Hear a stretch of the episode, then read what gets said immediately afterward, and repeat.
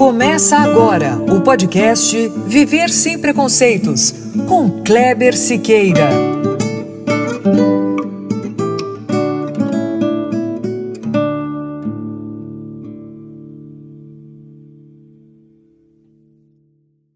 Muito bom, é isso aí, gente. Começando agora o nosso podcast, episódio número 2. E que barato, gente. Tá uma delícia fazer isso aqui, gente. Eu tô curtindo demais fazer esse trabalho. Sabe aquela história quando a gente faz o que gosta, tudo fica mais fácil? É isso. Tá? Só que assim, fazer o que gosta com responsabilidade, que é exatamente o que nós aqui do Viver Sem Preconceitos estamos fazendo.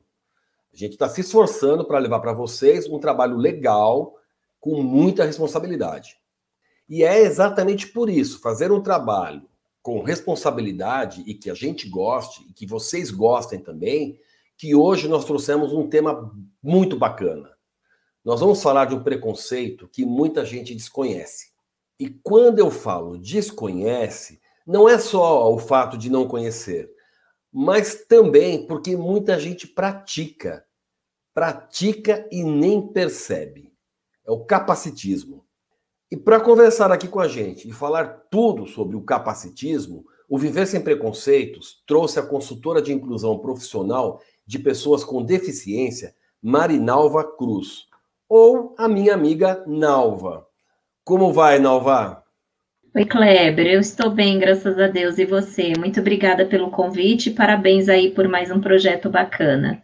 Legal. Nalva, eu queria que você se apresentasse para a gente. Aliás, eu queria que você se apresentasse tá? Falasse um pouco de você e em seguida que você já emendasse aí no papo, porque assim, eu entendo que é legal para falar de capacitismo explicar o que é esse preconceito e como geralmente as pessoas praticam. Fala pra gente quem é você, o que você faz e em seguida já emenda aí o que é o capacitismo e por que as pessoas desconhecem.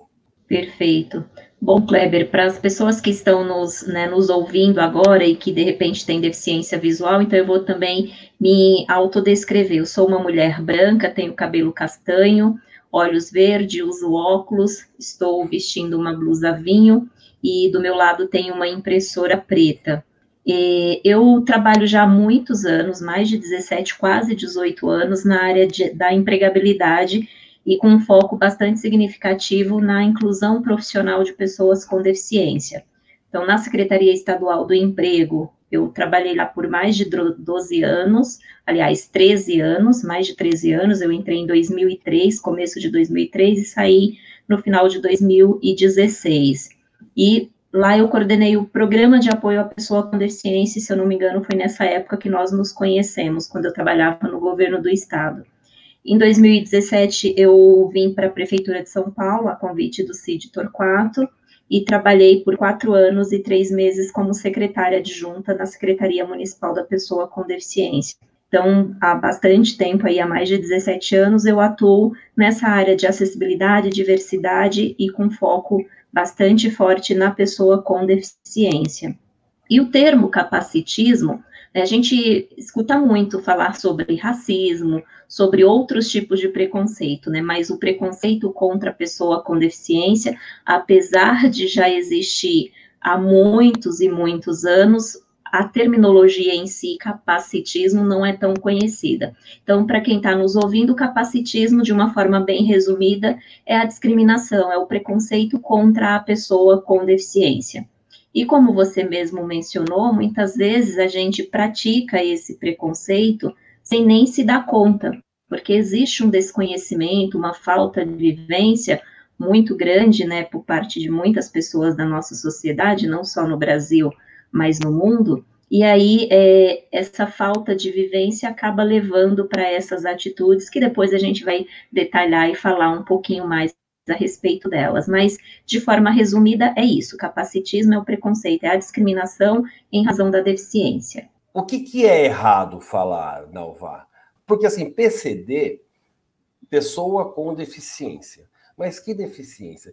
Para quem convive diretamente com isso, né, a pessoa com deficiência ou seus familiares, para eles fica um pouco, talvez, eu imagino que, que fique um pouco tranquilo esse entendimento. Mas para quem está de fora, fica um pouco difícil, né? Dá para você explicar para a gente o que é certo, o que é errado, Nalva? Sim, claro, com certeza. É, no primeiro momento, o que eu acho que é importante já destacar é que os termos, né, eles vão mudando com o passar do tempo, não só em relação à pessoa com deficiência, mas sobre diferentes outros assuntos, né, é comum ter essa mudança, né, de, de terminologia. E não podia ser diferente quando o assunto é pessoa com deficiência. Então, antes de qualquer terminologia, o que eu acho que é importante reforçar é sempre o respeito, né? O respeito tem que estar acima de tudo.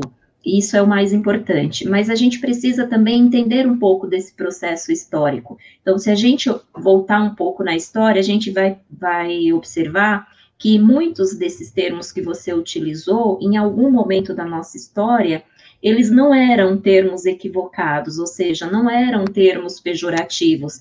Então, a gente já teve em algum né, momento... Né, Tem até instituições, tem... Né? tem a associação da criança com deficiência, ou tem dos excepcionais também, não é isso?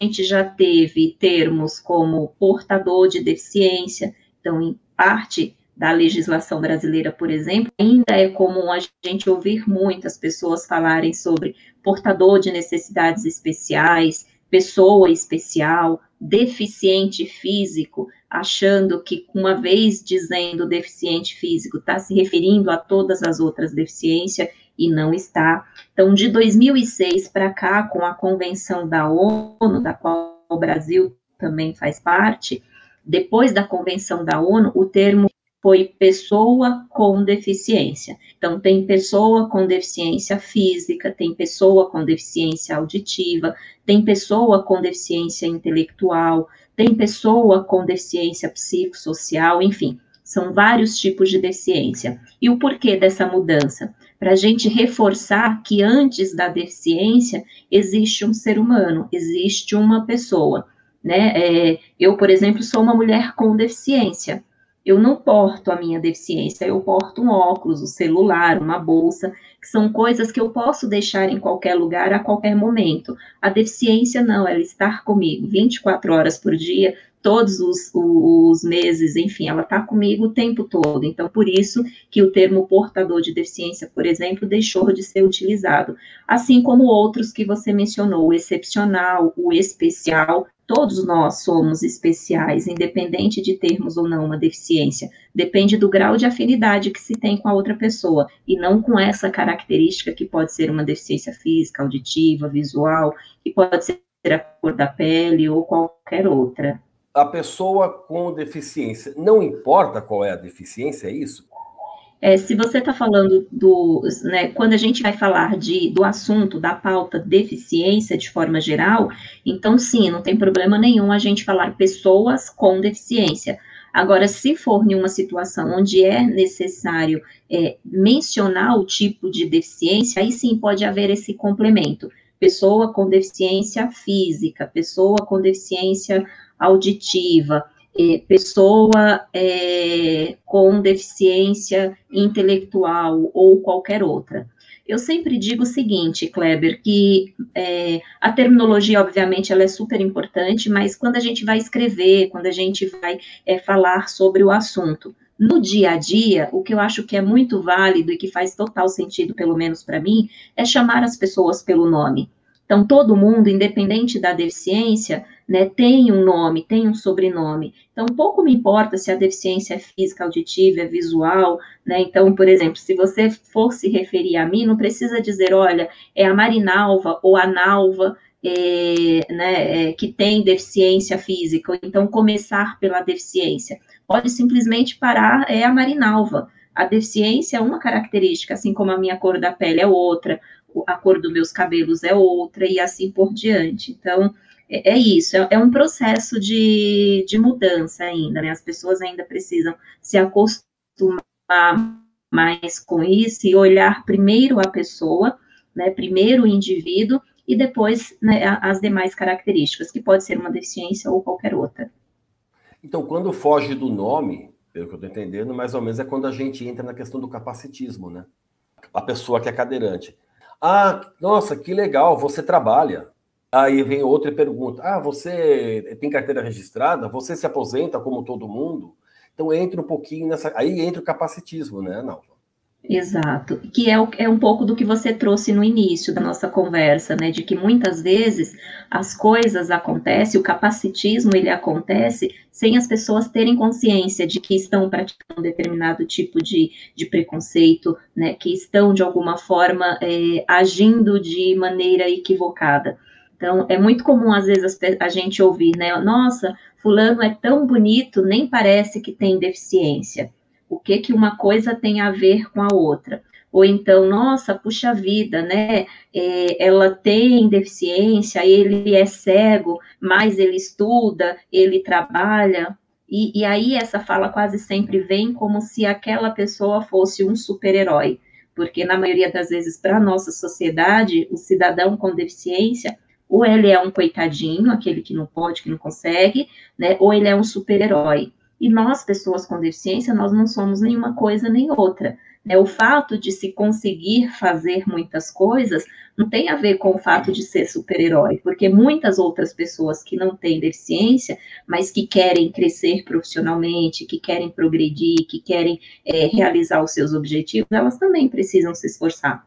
Obviamente que, dependendo do tipo de deficiência, o esforço é muito maior porque a gente ainda não tem uma condição de plena acessibilidade nem física, né, nos espaços, tampouco na comunicação, tampouco nos equipamentos, nos sites, enfim. Então, por falta de acessibilidade, né, por existirem ainda muitas barreiras, é que às vezes esse esforço acaba sendo maior para algumas pessoas com determinados tipos de deficiência. Mas isso não quer dizer que ele é melhor ou que ele é pior do que uma outra pessoa. Ele é simplesmente um ser humano, um cidadão que está ali buscando os seus objetivos, né? É, estudando, trabalhando para conquistar as suas coisas como qualquer outro cidadão. E das pessoas com deficiência, das quais eu tenho lido e, e procurado, uma das maiores reclamações é exatamente essa, né? A questão da inspiração e da superação. E antes de inspiração e antes de superação, tem o ser humano. Exatamente, é isso. E eu, eu, acho que, no geral, e aí, obviamente, que eu não falo por todas as pessoas com deficiência, estou falando por mim, o, o, o que se deseja é ser respeitado como ser humano, né? De ser visto pelas suas competências, por aquilo que você é, pode oferecer, né, pela, pela sua capacidade, principalmente quando a gente fala de, de, de do ambiente de trabalho, quando a gente fala né, é, dessa questão profissional. Então, o que as pessoas com deficiência querem é ser vistas como profissionais, como pessoas como outras, né, como qualquer outra pessoa. Você mencionou também a sigla PCD, que é muito utilizada e que também eu particularmente não curto muito, né? Eu acho que é uma forma de reduzir muito o ser humano apenas. E virou um mercado isso também, né? Exatamente. Hoje é tudo assim, é vaga PCD, é carro PCD, é tudo PCD, né? E sem, sem, sem as pessoas às vezes não se dão conta que nem sempre os, todo mundo sabe o que significa essa sigla, né? Eu já vi situações até bem engraçadas de que a pessoa achava que tinha tido um erro de digitação e que a vaga que estava escrito vaga PCD era vaga para centro de processamento de dados e que a pessoa tinha invertido ali as letras. Então, veja só, né? Usar a sigla sem dizer o que ela significa não, não quer dizer que todo mundo sabe, que todo mundo conhece. Né? Então, não tem problema dizer que aquela vaga é também para profissionais com deficiência, mas as empresas também precisam parar de fazer essa separação e partir do princípio de que todas as vagas são para todas as pessoas. Que esse processo de contratação, por exemplo, não tem que ser feito com base na deficiência, tem que ser feito com base no conhecimento que aquela pessoa tem, na exigência que o cargo exige, na competência que aquele cidadão tem para ocupar aquela determinada vaga, e aí pouco importa se é uma vaga né, mais de um nível mais básico, que não exige muita experiência, não exige muita escolaridade, ou um cargo maior dentro da empresa. Então é isso, as pessoas precisam olhar o ser humano, a sua capacidade, e não a sua deficiência, a sua limitação. Você estava falando agora, né? Você fez aquela brincadeira, brincadeira não, aquela constatação da, da vaga PCD, né? E como é que como é que está a parte a parte de acessibilidade hoje? Olha, Kleber, eu, eu assim, né? já evoluiu-se muito né, nessa área de acessibilidade no Brasil e no mundo de certa forma, mas ainda tem um caminho muito longo. Primeiro, as pessoas precisam entender que a acessibilidade não é só a rampa, não é só o banheiro. Né? Então, já começa por aí. A acessibilidade não é só física e essa estrutura física não se resume ao banheiro e à rampa. Então, precisa entender que a acessibilidade, né, existe muitas áreas onde a acessibilidade precisa ser pensada. A parte urbanística e arquitetônica é fundamental, obviamente, mas também a gente precisa pensar na, em eliminar as barreiras que existem no transporte público ou privado, na, na, na parte de tecnologia. Né? Vamos pegar aqui o exemplo da pandemia. A gente já está aí há mais de um ano fazendo quase tudo virtualmente mas nem todas as ferramentas que existem, que estão disponíveis no mercado, nem todas são acessíveis, por exemplo, para uma pessoa que precisa de um software leitor de tela. Né? Nem todos os conteúdos que são divulgados, publicados diariamente, são acessíveis para uma pessoa com deficiência auditiva, que se comunica através da língua brasileira de sinais, que é autista, que tem deficiência intelectual. Então, esse tipo de, de acessibilidade também precisa existir. Para você ter uma ideia, no nosso país, menos de 1% dos sites são acessíveis. Então, é, imagina quantas pessoas com deficiência, principalmente com deficiência visual, mas não somente, deixam de acessar muitas informações que a gente publica diariamente, porque essa informação, apesar de estar disponível na internet, não está em um formato acessível. Então, é, evoluiu-se bastante, a gente tem uma legislação muito rica no nosso Brasil, no nosso país, aliás, se tem uma coisa que o Brasil é bom é em fazer leis, né, então a gente acaba sendo referência para outros países, mas a gente ainda tem uma dificuldade que é tirar isso do papel e fazer isso acontecer na vida de todas as pessoas, ou seja, a informação, todos os bens, produtos e serviços, eles precisam estar disponíveis para que qualquer pessoa, independente se ela tem deficiência ou não, independente do grau de escolaridade, independente de qualquer situação, tudo isso tem que estar acessível, tem que ser pensado para todo mundo. Então, hoje a gente já fala, né, já até deixa um pouco de lado esse conceito de acessibilidade e já fala de desenho universal, que é o melhor dos mundos, né? Porque a acessibilidade você prepara, você faz uma adaptação né, para atender grupos específicos de pessoas, sejam essas pessoas com deficiência ou não. O desenho universal não, já começa ali na concepção do, do produto, do serviço, ele já é pensado de um jeito que vai atender a todas as pessoas. Então, aqui só um exemplo para ficar mais claro, né, o que, que seria acessibilidade e o que é desenho universal e por que, que o desenho universal é melhor. Então, quando eu penso acessibilidade, vou pegar o exemplo do metrô, que muita gente conhece. Então, a gente tem lá a catraca do metrô. Se você observar, a gente tem ali no, em qualquer estação várias catracas do mesmo tamanho e uma só um pouco mais larga para passar a pessoa que usa cadeira de rodas, a mãe que está com o carrinho do bebê. Então, isso é acessibilidade. A maioria das pessoas vai passar por um lugar e um grupo específico, incluindo as pessoas com deficiência, tem apenas aquela passagem para ele utilizar, que é uma passagem que foi pensada para aquele grupo específico. Então, isso é acessibilidade. Desenho universal é quando eu tenho toda a estrutura igual para todo mundo. Sabe aquelas portas automáticas de shopping, de supermercado, que a gente se aproxima e ela já abre? Ali é conceito desenho universal. Porque se eu tiver baixa estatura, se eu estiver usando cadeira de rodas, empurrando um carrinho de bebê, se eu não tiver deficiência, nenhuma limitação, qualquer pessoa que se aproximar da, desse tipo de, de porta, ela já vai se abrir e numa largura ali que dá para passar tanto quem tem deficiência como quem não tem, quem usa cadeira de rodas, quem que não usa quem não usa. Então, o desenho universal é o melhor dos mundos, porque a gente já pensa o produto, já pensa o serviço de forma a atender todas as pessoas, e é por isso que ele tem sido discutido tanto no nosso, no nosso país e no mundo. Nova, e já tem algum grupo ou algum país trabalhando com, com, com esse desenho universal?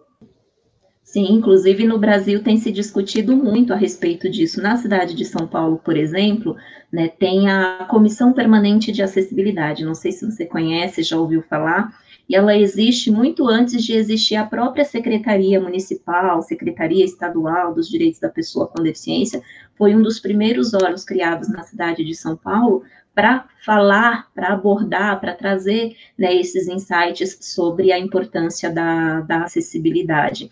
Né? Então, os técnicos, as pessoas que compõem a, a CPA, que é a Comissão Permanente de Acessibilidade, né, eles discutem isso constantemente, inclusive com os órgãos que estabelecem, que criam, que regulamentam normas para esse processo todo de, de acessibilidade. Então, é um tema bastante presente hoje, né, no, no, pelo menos no discurso, em termos de conteúdo. O que precisa avançar agora é para a prática ou seja, sair dessa parte mais teórica e ir, de fato, para um, um, um outro momento mais de prática, de colocar todos esses conhecimentos, todas essas normas, né, em prática, para que isso traga mais qualidade de vida para todo mundo. E aqui, só para fechar essa questão da acessibilidade, tem duas coisas que são fundamentais. Primeiro, entender que investir em acessibilidade, como eu acabei de dizer, é um investimento não é um custo, como na maioria das vezes é, as pessoas pensam. Seja o comércio, seja a empresa grande, né, seja a própria iniciativa pública.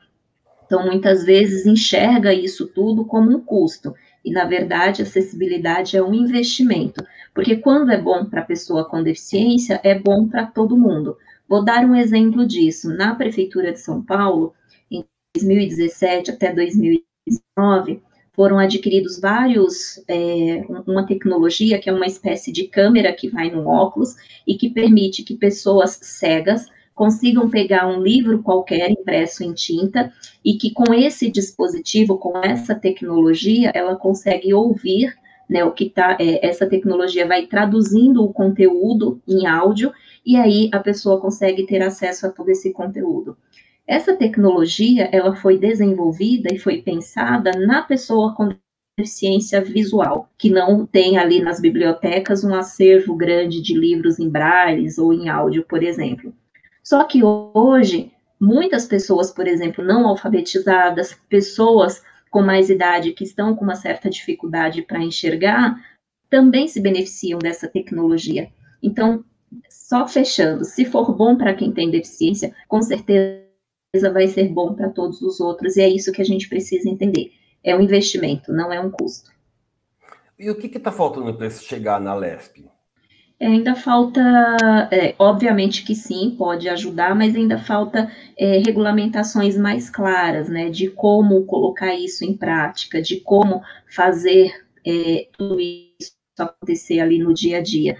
Né, é, apesar de já é, é um tema que já vem sendo discutido aí já há algum tempo, mas na prática ele não tem uma regulamentação, não tem uma norma, como tem, por exemplo, é, para outras questões. Então, por exemplo, se eu quiser saber como é que eu faço uma rampa, numa altura, que largura, que inclinação ela tem que ter, né, para ser a, adequada, a gente tem normas, tem leis que diz exatamente como tem que ser essa inclinação, por exemplo. Então, acho que falta isso, falta é, estruturar melhor e traduzir isso para uma linguagem que seja fácil de entendimento também, de como é que a gente coloca esses conceitos todos em prática. Então, na minha opinião, está faltando isso. Tirar um pouco dessa coisa do conceito e trazer mais para a prática, trazer para o dia a dia.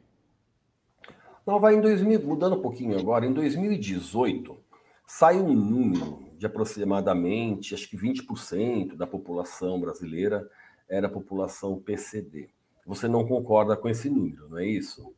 E, e, de, e desses 20%, apenas 1%, ou um pouquinho mais do que isso, é que tinha registro em carteira.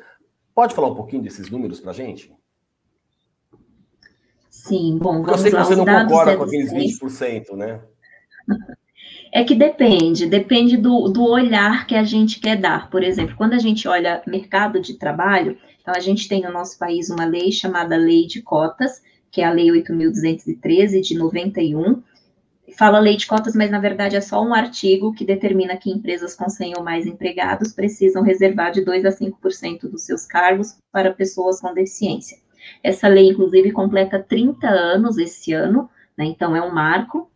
Porém, é, quando a gente olha essa lei de cotas, né, então existe ali um grupo específico de pessoas com deficiência que se enquadra nesse critério de pessoa com deficiência para a lei de cotas pensando no mercado de trabalho. Então, se eu olhar os dados do censo do IBGE de 2010, onde dizia que 23,9% da população brasileira tinha algum tipo de deficiência, ou seja, quase 46 milhões de brasileiros. Esse era o dado inicial lá em 2010. Ter alguma deficiência não significa, por exemplo, que se enquadra na lei de cotas. Então, se a gente for olhar vagas no mercado de trabalho e olhar para esse número geral que foi apontado lá no censo de 2010, a gente vai perceber que tem, né, que a conta não fecha, porque nem todo mundo que disse lá ter uma deficiência significa que ele tem. Então, teve muita gente que, assim como eu e você, usam óculos, mas usam óculos, por exemplo, para leitura, usam óculos para enxergar melhor de longe ou de perto. Isso não quer dizer que a gente se enquadra no critério, nas normas, na lei que classifica é, pessoa com deficiência visual. Só que lá nesse censo de 2010, essa pessoa foi contabilizada como sendo uma pessoa com deficiência visual. E aí, o que, que o IBGE fez em 2018? Um recorte, ele pegou esses mesmos dados, né, que já tinham sido publicados em 2010, e lá em 2010 tinha três tipos de perguntas, né, quando a pessoa dizia que tinha uma deficiência, era perguntado se qual era, né, se ela tinha alguma dificuldade, muita dificuldade, ou se ela não conseguia de modo algum. Então, por exemplo, ah, eu tenho, eu não enxergo, é, eu tenho deficiência visual mas qual é o seu comprometimento visual? Olha, eu não enxergo de modo algum, ou então eu tenho muita dificuldade para enxergar, ou eu tenho alguma dificuldade. Então, em 2018, o que, que ele fez? Tirou todo esse grupo de pessoas que disse, independente se é deficiência física, auditiva ou visual, que disse que tinha alguma dificuldade. Então, foi separado esse grupo de um lado e ele começou a olhar e divulgou somente os dados das pessoas que disseram: olha, eu não consigo de modo algum, ou eu tenho muita dificuldade para ouvir, enxergar, me locomover e assim por diante. Então, olhando esse grupo de pessoas que respondeu que não consegue de modo algum, que tem muita dificuldade, o que era quase 46 milhões caiu para 15,7 milhões de pessoas, que mesmo assim ainda é muita gente, muita gente. Desse total, quando eu tiro as pessoas que têm menos de 18 anos e mais de 64 anos, e aí eu olho para o mercado de trabalho, eu vou ter ali um grupo de pessoas em idade economicamente ativa. Então, que é aquele, né, a partir de 18 anos que a maioria das empresas começam a contratar. Obviamente que eu posso começar a trabalhar com 14 anos na condição de aprendiz, que com 16 anos eu posso ser contratada como, é, como estagiária ou já em regime CLT, mas olhando o histórico do nosso país, a gente sabe que boa parte das empresas contratam pessoas geralmente aí para é, contratação em CLT a partir dos 18 anos. Então, olhando essa, esse total, a gente ainda tem aí mais de 8 milhões de pessoas com de, de 18 a 64 anos. Quando eu olho a lei de cotas, somando todas essas empresas que têm 100 ou mais empregados, eu não tenho nem um milhão de vagas no Brasil inteiro. E isso sem olhar a pandemia, porque com certeza, né, como muitas pessoas perderam o emprego, automaticamente vai cair também o número de vagas para pessoas com deficiência. Mas vamos olhar antes da pandemia. Eu tenho menos de um milhão de vagas e eu só tenho né, 50% desse, desse total de vagas preenchidas. Significa dizer que ainda tem muita gente com deficiência capacitada. Obviamente que tem pessoas sem capacitação também, assim como tem pessoas sem deficiência, mas enfim, a gente tem pessoas suficientes para preencher muitas leis de cotas, não somente uma. E aí é, é, esse, é por isso que eu falo que, que eu não concordo muito pouco, muito, né, com esses dados, porque só um pouquinho, porque a gente precisa fazer essas contas, né? Não adianta eu falar, olha, tem quase 46 milhões de brasileiros com algum tipo de deficiência. Isso é uma coisa. Agora, dizer que quase 46 milhões de brasileiros se enquadra no critério lei de cotas, aí já é outra coisa completamente diferente, e aí não é verdade. Nova, o, o nosso tempo está acabando. Eu, eu queria falar para você uma questão que incomoda um pouco. Eu queria que você comentasse um pouquinho, que é o que eu chamo tá, de preconceito no combo, né? que é quando a, a pessoa com deficiência, além de ser uma pessoa com deficiência, mulher e negra, ou homem, negro, homossexual. Ou seja, tem duas, três ali, às vezes quatro condições de preconceito, de discriminação né? Porque o PCD, a pessoa com deficiência, querendo ou não, a gente sabe que existe a discriminação, tanto é que a gente sabe que é, a própria lei de cotas, ela sempre tem alguma. Essa semana mesmo estava tramitando uma lei, estava querendo mudar um pouco isso, passar a cota para o responsável por aquela pessoa com deficiência, né? Eu queria que você falasse um pouquinho dessa questão do preconceito no Congo. Olha, boa, Kleber, bem lembrado, viu? A gente chama isso de né, da interseccionalidade da pessoa com deficiência, que é o que falta um pouco também nesse, nos, na maioria dos programas de diversidade e inclusão das empresas. Se fala muito né, de, de diversidade e inclusão hoje no Brasil e no mundo, mas nem toda empresa, nem todo, né, nem todo é, órgão público, enfim, por exemplo, costuma olhar essa interseccionalidade.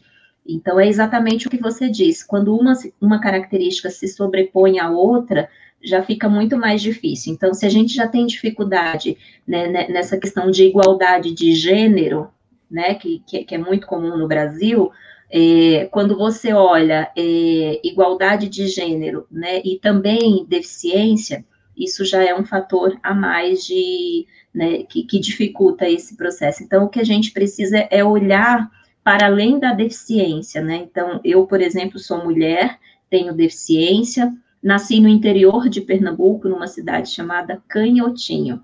Então, é, ser de um outro estado, né, ser do, do Nordeste, já é uma outra, uma outra questão que muitas vezes também exclui, hoje não muito mais, mas no passado, né, tinha muito disso também. Então, essa interseccionalidade, ela precisa ser considerada, né? Porque quanto mais ela se soma a outras características, mais vulnerável fica essa pessoa, esse cidadão, à discriminação, a preconceito. Então, é importante a gente é, é, olhar isso. E não é diferente quando a gente fala do cenário de mercado de trabalho para pessoa com deficiência. A gente observa que a maioria são homens, né, é, tem, tem uma certa preferência ainda também por determinados tipos de deficiência. Então, ter uma deficiência física como a minha, por exemplo, que não requer nenhuma adaptação, é uma coisa. Ser uma pessoa com uma deficiência, por exemplo, uma pessoa com é, um tetraplégico, né, ele já tem outras demandas. Então, a, além do, de, dessa interseccionalidade, ainda existe, de certa forma, esse preconceito é, em relação a determinados tipos de deficiência, e isso realmente é bem ruim, e a gente precisa trabalhar bastante isso, para entender também que existe muita já, muitas tecnologias também disponíveis, muitos apoios, e que precisam ser mais divulgados para que as pessoas tenham mais acesso à informação, e a todos esses recursos para garantir cada vez mais igualdade de oportunidades com equidade, né? E aí, quando a gente trata com equidade, a gente é, percebe que nem todo mundo, por mais que tenha ali o mesmo tipo de deficiência, a mesma característica, vai precisar dos mesmos recursos. E é isso que eu acho que está faltando na nossa sociedade para que a gente tenha mais inclusão de verdade. Nalva, o assunto é maravilhoso. acho que a gente vai ter que marcar, mas o nosso podcast está acabando aqui, o nosso tempo deu. Mas assim, a gente pode marcar para continuar depois, uma, uma, outra hora, né, Nova? Porque o assunto é muito gostoso, né? E dá para a gente continuar falando, mas por hoje, hoje a gente tem que, tem que encerrar. E eu quero agradecer muito a sua participação, o seu tempo, a sua, a sua explicação aqui de tudo que foi, que foi colocado aqui no, no, no nosso bate-papo. Imagina, sou eu que te agradeço. Muito obrigada aí pelo carinho, pela oportunidade. Adorei o nosso bate-papo. Realmente a hora passa que a gente nem percebe. Foi um prazer estar aqui com você, né? E um, um grande abraço aí para todas as pessoas que, que vão nos ouvir e que também vão fazer com que essas informações se multipliquem e cheguem aí ao maior número de pessoas. Quanto mais informação, menos preconceito, com certeza. Muito obrigado, Menos Nova. capacitismo. Obrigada, Kleber. Eu que agradeço. Até mais. Tchau. E essa foi Marinalva Cruz, consultora de inclusão profissional de pessoas com deficiência, falando sobre capacitismo. Espero que você tenha gostado do podcast. Até o próximo. Um abraço.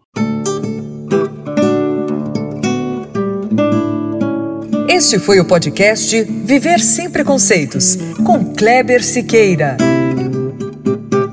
Espero que você tenha gostado da entrevista. Para saber mais, acesse o nosso site www.viversempreconceitos.com.br. Lá tem notícias, textos, links para os nossos podcasts e tudo sobre preconceito. E não deixe de seguir, curtir e comentar nas nossas páginas, nas redes sociais Facebook e Twitter. Anota aí, arroba VS Preconceitos. Dê seu like, compartilhe. Vamos fazer do mundo um lugar melhor para se viver. Um lugar com menos preconceitos.